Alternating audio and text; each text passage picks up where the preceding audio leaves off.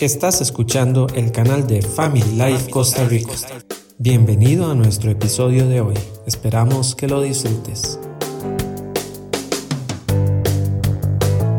Hola, ¿qué tal? Mi nombre es Alejandro Quesada y junto con mi esposa Paula queremos darle 10 maneras de mantener su matrimonio como una prioridad. Iniciemos. Primer punto. Oren juntos cada día. El orar juntos edifica nuestra intimidad a nivel del alma, nos ayuda a conocernos más y a formar un amor más sólido. El segundo punto es, sean intencionales sobre crecer juntos a nivel espiritual.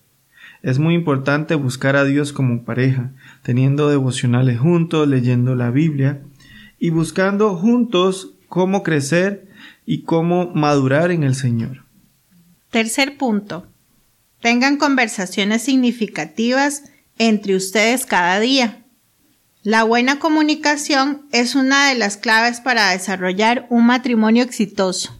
El punto 4 es, encuentren formas prácticas para servirse mutuamente.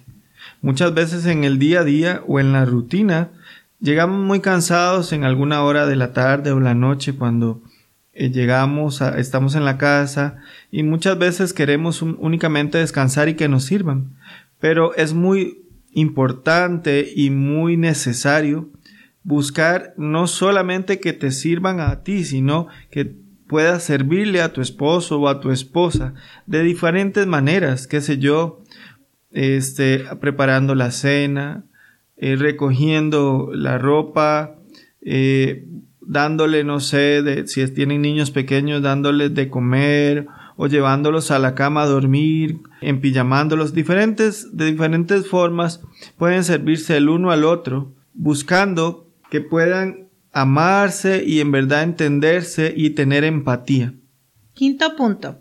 Con frecuencia den gracias por cada uno. Expresen agradecimiento a Dios y a su cónyuge por el regalo el uno del otro. Dar gracias por tu pareja es aceptar el regalo que Dios te ha dado. Punto número 6. Desarrollen intereses en común. Es muy importante encontrar actividades o pasatiempos que ambos puedan disfrutar juntos. No sé, puede ser tomar una clase de cocina, aprender un deporte, andar en bicicleta, ver una película juntos, diferentes actividades que motiven a ambos a estar juntos y tener intereses y experiencias mutuos que profundicen una amistad y enriquezcan el matrimonio. Séptimo punto. Aviven las llamas del romanticismo. Lo romántico mantiene la relación viva, fresca emocionalmente. Tengamos cenas a la luz de las velas, escribámonos cartas, sorprendámonos con algún regalo de vez en cuando. Solo porque, porque así lo deseamos y no porque estemos celebrando algo. Desarrollemos con anticipación el tener noches agradables y románticas. El punto número 8 indica tengamos citas a solas seguido. Bueno, es muy importante compartir tiempos especiales juntos que harán maravillas en la relación. Deben ser planificados como una noche fuera de casa, al menos una vez por mes. Ahora, si las circunstancias no lo impiden, pues planifiquemos actividades en casa que sean juntos, quienes tenemos tal vez niños pequeños, pues podemos esperar o planificar actividades a cuando ellos duermen en las noches. Qué sé yo, podría ser tomarnos una copa de vino juntos o poder tener una cena juntos, tener una actividad en la cual podamos compartir los dos sin interrupciones y sin terceras personas. Noveno punto. Hagan viajes de un día o un fin de semana juntos sin los hijos. Esto nos permitirá tomar un descanso de nuestras responsabilidades diarias y de nuestra rutina. Esto nos permite enfocarnos en nosotros como pareja.